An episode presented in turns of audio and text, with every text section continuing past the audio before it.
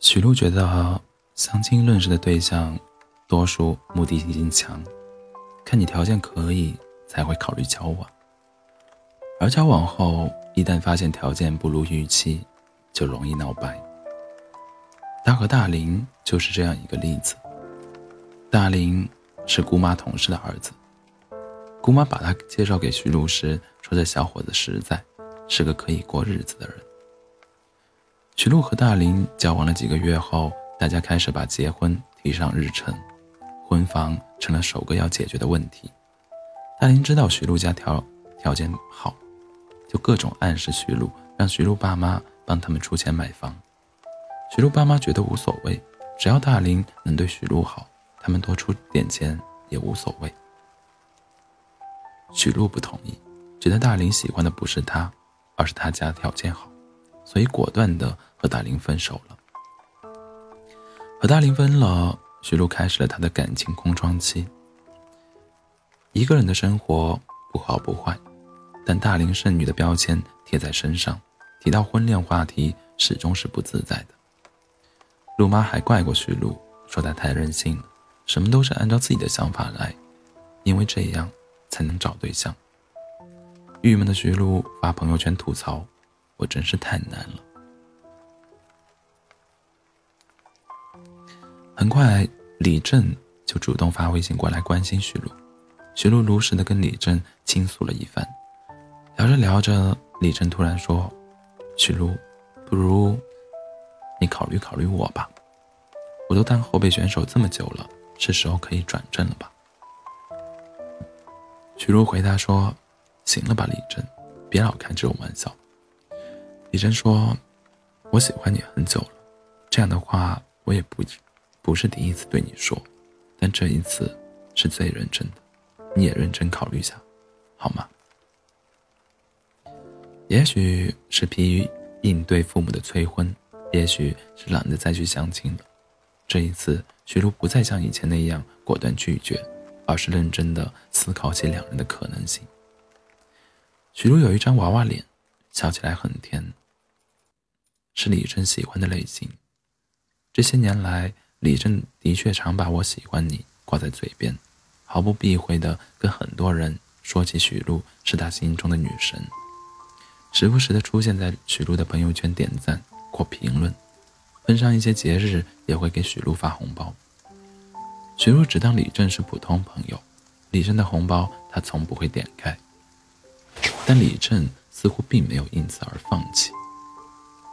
平心而论，在这个爱情也成快消品的年代，有人能默默守在身旁这么久，挺难得的。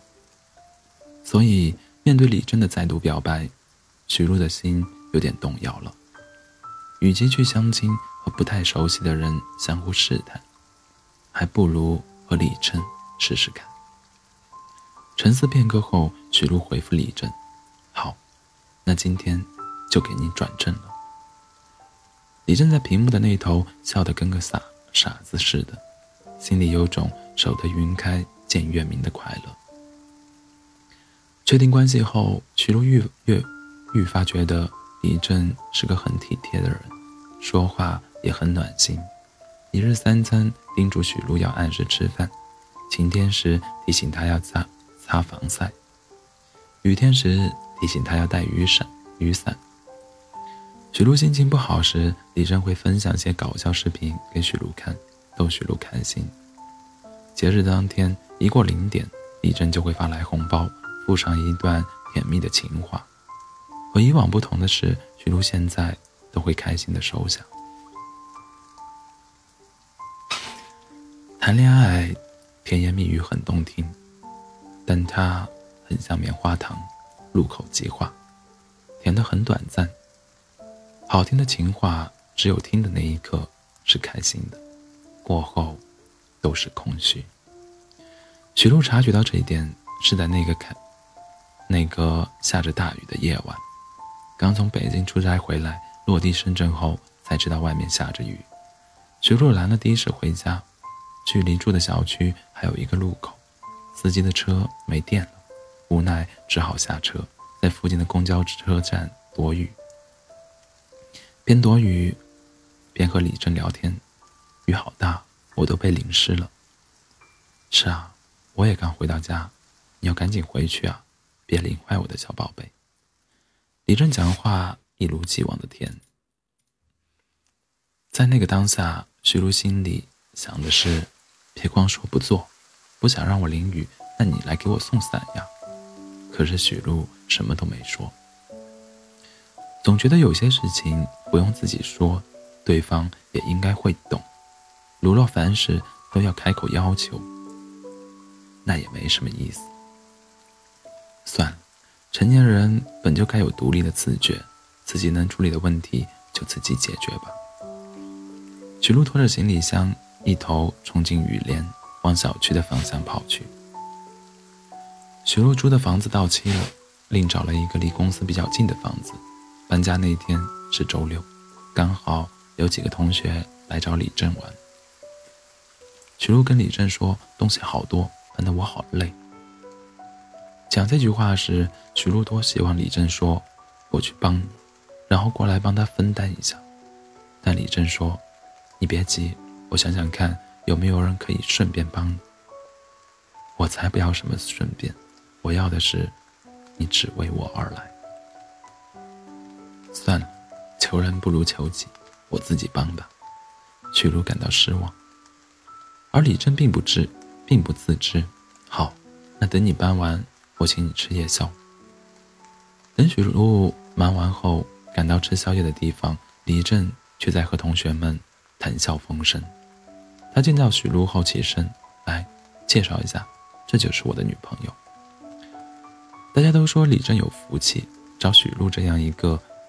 漂亮又能干的女朋友，听到这样的夸奖，徐璐更是食不知味了。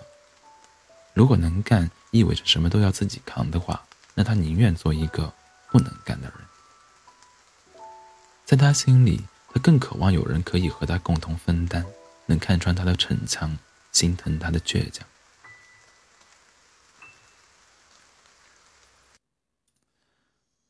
吃完夜宵。李正送许璐回家，顺便去参观许璐的新住处。上楼后，许璐给李李正冲了茶，坐了一会儿，便催促李正早点回去，他想早点休息。李正似乎有点醉意，许璐，今晚我就不走了，你收留我一晚吧。许璐听听出李正话里的含义，不行，我今天很累了，也没什么心理准备。李正凑近许璐。我那么喜欢你，你就答应我一次吧。放心，我会对你负责的。边说，边说着，边抱紧了许璐。意识到李正想霸王硬上弓，许璐不肯就范，使出全身力气把他推开。惯性使然，李正撞到了茶几，人也清醒了些。许璐在李正开口之前，冷静地说：“我们分手吧。”